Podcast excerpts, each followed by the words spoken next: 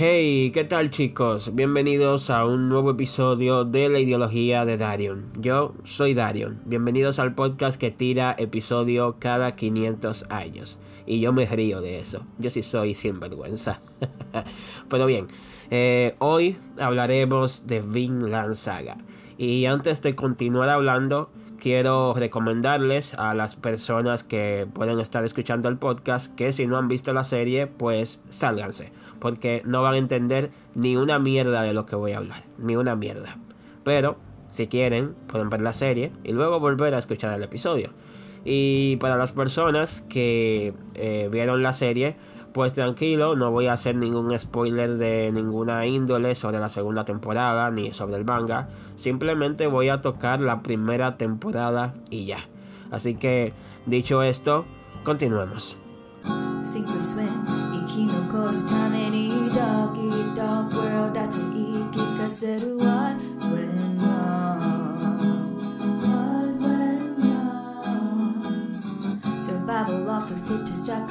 The fittest, If it's a world that I wish would leave, well, tell me what went wrong. What went wrong? I've paid my dues, I've sold my soul,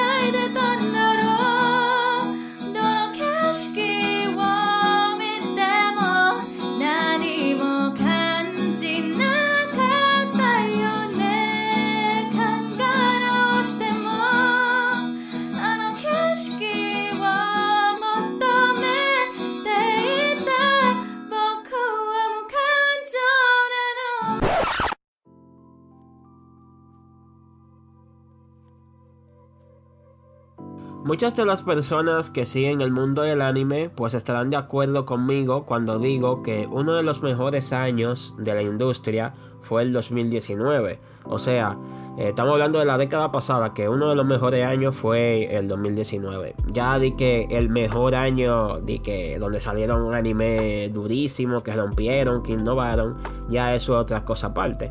Pero bueno, el 2019, a lo que me entendieron, fue uno de los mejores años de la década pasada en cuestión de anime, porque salieron eh, mucho anime muy duro y yo sentí realmente un pic y sentí una emoción en el 2019 que yo no volví a sentir jamás después de, que pasó ese año. Pero bueno, eh, salieron animes como The Promised Neverland, eh, Doctor Stone y entre ellos el protagonista de este episodio, Vinland Saga. Yo les voy a ser sinceros. Realmente yo no soy muy fanático del género eh, épico o el género medieval como a mí me gusta llamarlo. Eh, no sé por qué, pero no, no me gusta. O sea, no me gusta.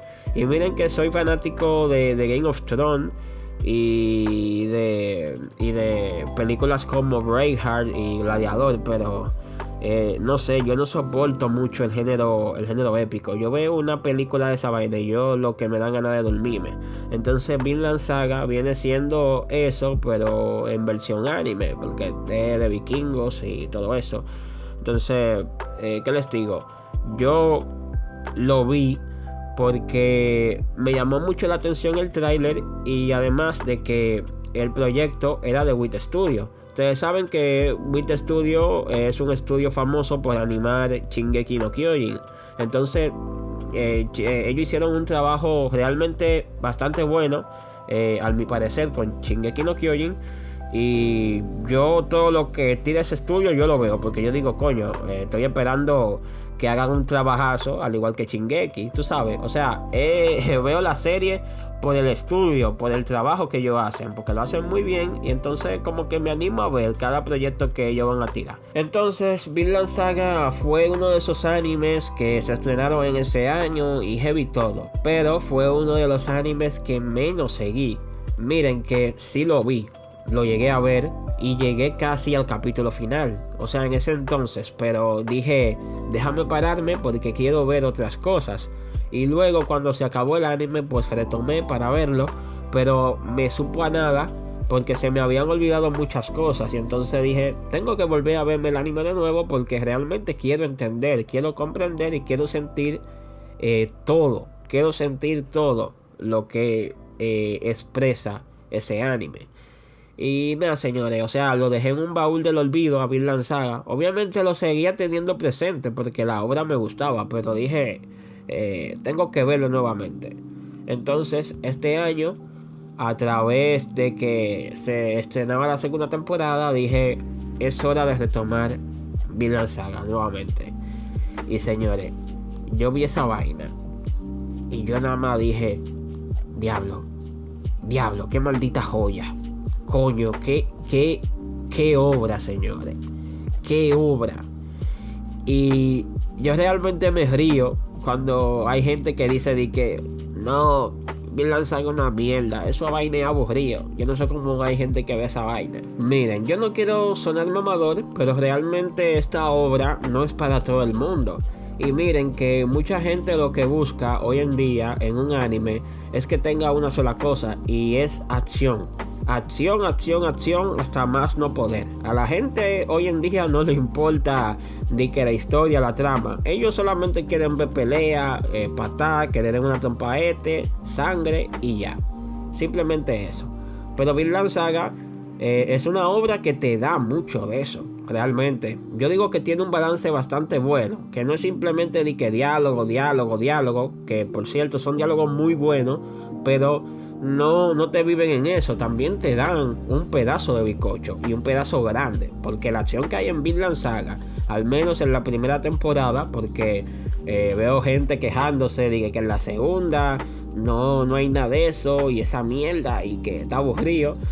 Pero en la primera temporada te dan un pedazo grandísimo de bizcocho. O sea, que te dan acción por un tubo. Y también eh, eh, diálogo. Te dan de lo otro. Tú sabes. Entonces, eh, realmente yo digo que Vinland Saga no es una obra para todo el mundo porque mucha gente, mucha gente solamente está buscando acción y mucha gente eh, cae en el bait. O sea, eh, obviamente todo el mundo cae en el bait de Vinland Saga. El bait de Vinland Saga es su hipnosis o su, entre comillas, de lo que se va a tratar la serie.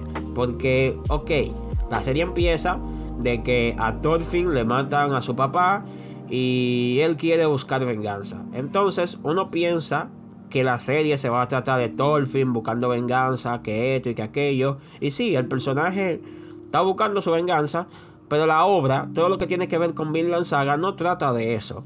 Incluso, eh, Thorfinn es un protagonista que pasa a ser irrelevante en su propia obra.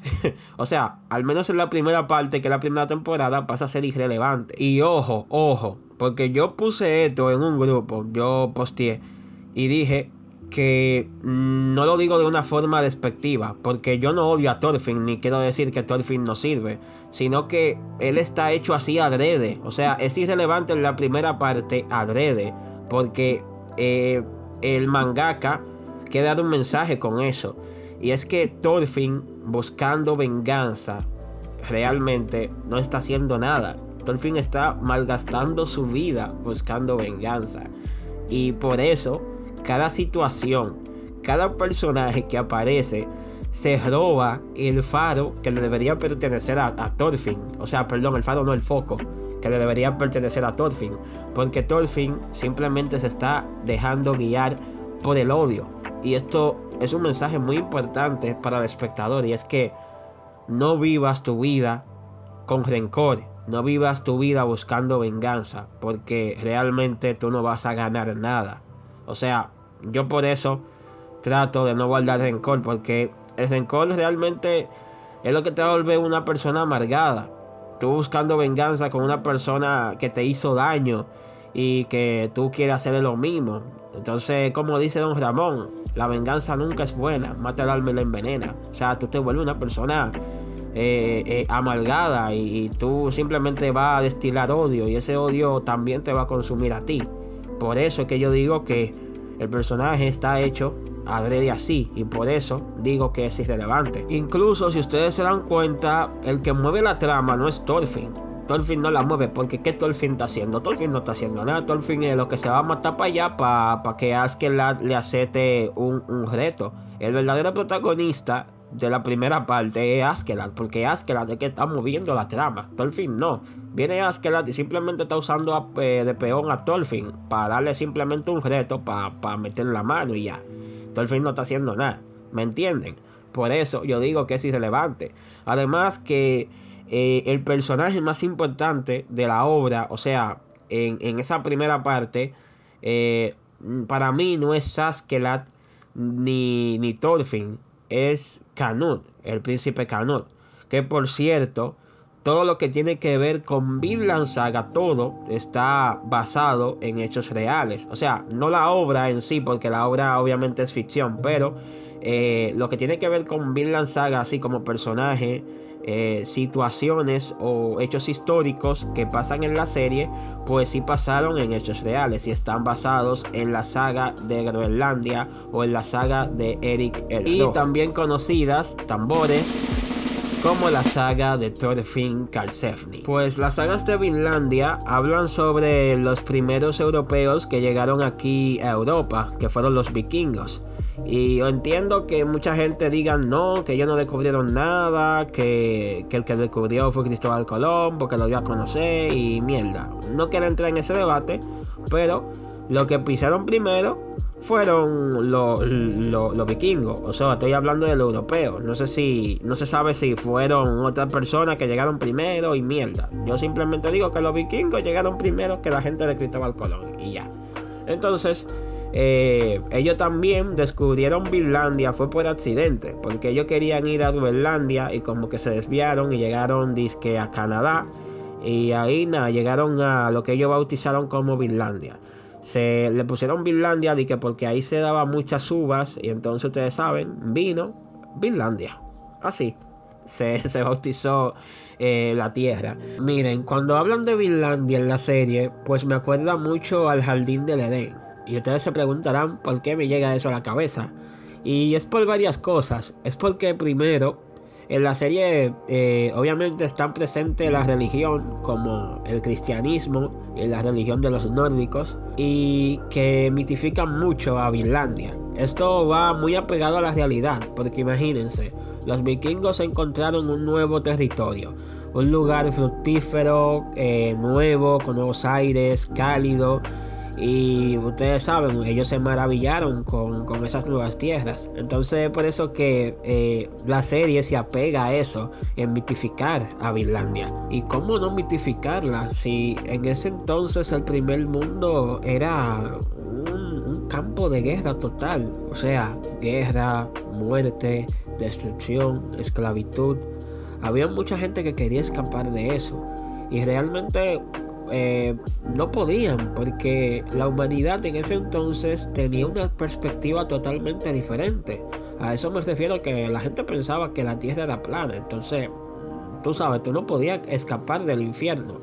Y yo me pongo a pensar, si yo existiera, hubiera existido en ese entonces, pues si me hablan del nuevo mundo, yo, yo pienso automáticamente ahí mismo es el jardín del Edén. Ese es el jardín del Edén, ahí es donde yo voy a encontrar la paz, ese es el paraíso. Y realmente yo siento eso, cuando tú encuentras como un lugar, eh, qué sé yo, donde tú, tú puedas estar en paz. Un ejemplo, en la naturaleza, tú encuentras un lugar, eh, me llega a la cabeza ahora mismo la película de, de Terabitia, que eh, tú, tú, vas para allá. Yo encontraba un lugar especial ahí donde podían imaginar muchas cosas. Entonces, si tú encuentras un lugar así, tú dices, coño, aquí, aquí está la paz. Aquí está, este es el cielo, este es el jardín del Edén. Tú dices automáticamente. Entonces, yo me pongo a pensar, coño, el nuevo mundo en ese entonces, eso era algo totalmente bestial y algo que hasta, a mí me, daría esperanza. Aunque eh, ustedes saben cómo es esto. Donde está el humano, es muy poco probable que haya paz. O sea, ellos vinieron para acá, para este nuevo, para este nuevo territorio, y fue a destruirlo como estaban destruyendo al otro lado. Una vaina que, que es sorprendente. La humanidad es algo que es un fenómeno en serio. Pues aquí es donde yo quiero entrar en lo que viene siendo la filosofía o el mensaje de Vinland Saga. Realmente mucha gente se quedó con el bait de que esto es una historia de venganza, que aquí tú no vas a encontrar sangre, esclavitud, pelea por todos lados, todo eso. Y realmente es mucho más que eso. La filosofía de Vinland Saga viene siendo eh, la, la individuación, la autorrealización, el despertar, vamos a llamarlo así. Y esto nos lo muestran a través del personaje de Thor, que es el personaje que tiene, ¡pum!, el despertar. Ahí en el despertar tú empiezas a cuestionarte todo, empiezas a ver el mundo como es realmente, empiezas a cuestionar tus acciones, qué tú estás haciendo. Y eso es algo con, el, con lo que inicia la serie, con el despertar de Thor en el campo de batalla. Y algo muy eh, heavy que me gusta del primer episodio de la serie es que le hace como un paralelismo o una referencia a Gladiador de, de Riley Scott. No sé si mucha gente, bueno, ustedes deben de conocer Gladiador. Gladiador es una película icónica. Así que si tú no la has visto, vela, porque te estás perdiendo de un peliculón. Pues continúo. Thor viene siendo el personaje más importante de la serie, aunque esté muerto. Y para el colmo, también es de lo más fuerte. O es para no decir que él es el más fuerte de la serie completa. Pero eh, realmente todo lo que tiene que ver con Thor es lo que se queda plasmado en la serie completa. Y la famosa frase de Vinland Saga que es nadie tiene enemigos viene de Thor. Y aquí es donde yo digo que la vida siempre te juega un palé en tu contra. Porque cuando Thor despierta, tiene ese despertar, esa epifanía, y realmente empieza a entender de que nadie tiene enemigos y que realmente la guerra es absurda. Él incluso tiene una frase que me gusta mucho que dice, un verdadero guerrero no necesita una espada. Esto quiere decir que tú no necesitas de la violencia para dar un mensaje o para hacerte sentir. Tú puedes pelear de una forma completamente diferente que no involucre matar a nadie. Pero como les decía, la vida le jugó un palé en contra a ya que el pana despertó del rebaño, sabía que lo que estaba haciendo no estaba bien, que no tenía ningún sentido, y por eso eh, decidió desertar del ejército de los Viking Jones, donde él era comandante y futuro líder, porque se iba a convertir en líder, ya que el líder eh, eh, le tenía mucho respeto a Thor, porque el pana era el más fuerte de ahí. Entonces, incluso eh, él le dio la mano de su hija, que es Helga, que es la mamá de Thorfinn. Y ya ustedes saben que, que Thor estaba allá en un pedestal. Que el pana se podía convertir en los Viking Jones y hacer lo que a él le dé la maldita gana. Él podía seguir con el ciclo de violencia sin fin. Pero lamentablemente, aunque Thor ya había cambiado y se había convertido en una persona muy sabia porque él realmente llevaba a su pequeña tribu o aldea realmente muy bien y él no se metía en, en conflictos. Incluso, si ustedes ven en los primeros episodios, hubo un esclavo que él los rescató y los resguardó. Y por eso él se podía meter en un lío con el líder de, otra tribu o de otra aldea. Que incluso él fue para allá. Un pana que se veía muy desafiante, pero Thor eh, se impuso. Se impuso sin tener que usar la violencia. Y realmente Thor era un, era un personaje que realmente es muy importante, como les decía, demasiado. Y bueno, aunque Thor se haya madurado, realmente la vida te paga con la misma moneda. El pana pudo haber recapacitado, despertado, lo que tú quieras, pero él había matado demasiadas personas. No te lo muestran realmente todo lo que hizo Thor, pero sí te muestran cómo él era. Eh, eso te lo muestran en el episodio donde se muestra un flashback donde nació su hija que él era una persona, tú lo veías arrogante, tú sabes. En lo poco, en lo poco que se vio, el pana era frío. No, no como el Torch que te muestran ya evolucionado, cambiado, que dice nadie tiene enemigos. no te lo muestran así, no te lo muestran de otra forma. Y no necesitaron mucho. Eh, no necesitaron de que de un capítulo especial para mostrarte todo lo que todo lo que era Thor. Simplemente con esa pequeña demostración ya te dieron a saber de cómo era él. Eso sí, que no hay que tapar el sol con un dedo, ya que eh, Thor se podía salvar fácilmente de la muerte. Ustedes saben muy bien que él al final no fue que lo vencieron, fue que él se sacrificó por su hijo y por la gente que andaba con él. Además que él dejó eh, noqueado a toda la tripulación de Askelad. que lo sabía, que ellos fácilmente se morían ahí si, si a Thor le daba por matar gente. Pero al final él se mantuvo fiel a su filosofía y a su nueva creencia. Un hombre sabio, Thor. Lo que me gustó pila fue que él dejó impactado a Askelad y se ganó el respeto de Askelad. Incluso Askelad le dijo a Thor, líder, usted no quiere, usted no quiere ser nuestro jefe, venga para acá. Y la tripulación de Askelad se quedó como que, loco, tú estás hablando en serio. pero eh, él le dijo dije, que no, que era relajando. Pero todo el mundo está claro y, por la escena, cómo se vio la seriedad de Ask, que, él estaba hablando en serio. Incluso tú lo, lo, llegas a entender porque él dijo eso cuando tú avanzas en la obra. Y miren que mucha gente se queda en la cabeza que Askeladd es el villano de Vinland Saga. Y realmente eh, él no es un villano. Más bien, ok, él es antagonista. Pero mientras tú avanzas en la obra, tú te vas dando cuenta de que Askeladd realmente no es como te lo pintan al principio. Porque de eso es que se trata Vinland Saga. Eh, esa frase que les dije de Thor, que nadie tiene enemigos, realmente cobra sentido con Askeladd. Porque nosotros, los espectadores, odiamos a Askeladd por la acción que él hizo, que fue matar o mandar o dar la orden para matar a Thor. Aunque obviamente la orden vino de, de Floki, de uno de los comandantes de, los Viking Jones que quería que Thor se muriera. Pero nosotros obviamente odiamos a, a Askeladd también porque fue el que ejecutó la, la acción. Pero realmente nosotros no odiamos a Askeladd como tal. Nosotros odiamos la acción junto con Thorfinn porque él fue que mató a Thor. Entonces, realmente nosotros en ese instante, nosotros no, conocíamos a Askeladd. Nosotros lo que odiamos es la acción de Askeladd, no a Askeladd. Y aquí podemos hacer una analogía con la guerra, porque eh, eh, de estos temas es lo que se toca en Vinland Saga. Vamos a poner un ejemplo. Estamos en un campo de guerra, tú eres extranjero, yo soy nacional de aquí, a mí me convencen, me lavan el cerebro y me adoctrinan y me dicen que tú eres el villano que yo te tengo que matar porque tú le estás haciendo un mal a mi país, que tú eres de ese país, que tú eres el diablo, me dicen a mí.